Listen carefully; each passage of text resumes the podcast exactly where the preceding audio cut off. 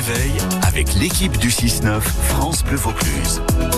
Et notre chronique environnement naturellement Vaucluse Endomès qui s'intéresse ce vendredi à un atlas particulier, l'atlas de la biodiversité communale. ABC de son petit nom, c'est une initiative du parc naturel du Mont Ventoux qui veut inciter les habitants à recenser les espèces qui les entourent, qui se trouvent par exemple dans leur jardin ou sur leur itinéraire de balade. Bonjour Noémie Lassauge.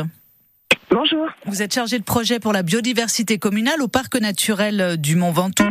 Alors vous lancez hein, ce recensement sur huit communes du parc, Saint-Didier par exemple, Venasque, Ville-sur-Ozon. Ça commence par quoi? Par des réunions publiques destinées aux habitants?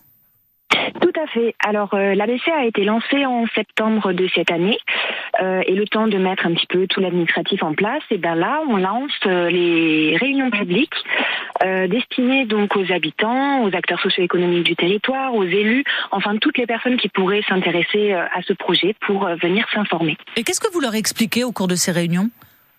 Eh ben, on parle un petit peu de qu'est-ce qu'un atlas de la biodiversité communale, euh, ce qui concerne ce projet en particulier, parce que c'est un dispositif qui est, qui est euh, développé partout en France.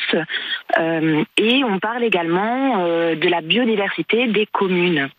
Alors pour participer à cet atlas, parce que c'est bien ça le but, en fait il faut regarder autour de soi, noter ce qu'on voit, faire remonter les informations au, au parc du Ventoux, c'est ça? Exactement, vous avez tout dit. Euh, et il y a également la possibilité de venir participer à des événements qui vont être créés pendant euh, le long du projet, donc pendant deux ans. On n'est pas tous capables de reconnaître les espèces. Moi, si je vois un papillon, je suis incapable de vous dire euh, lequel c'est pour le faire remonter. Non, bien sûr, mais c'est pour ça que nous, on propose des formations euh, et des inventaires participatifs pour venir apprendre à reconnaître les espèces qui nous entourent.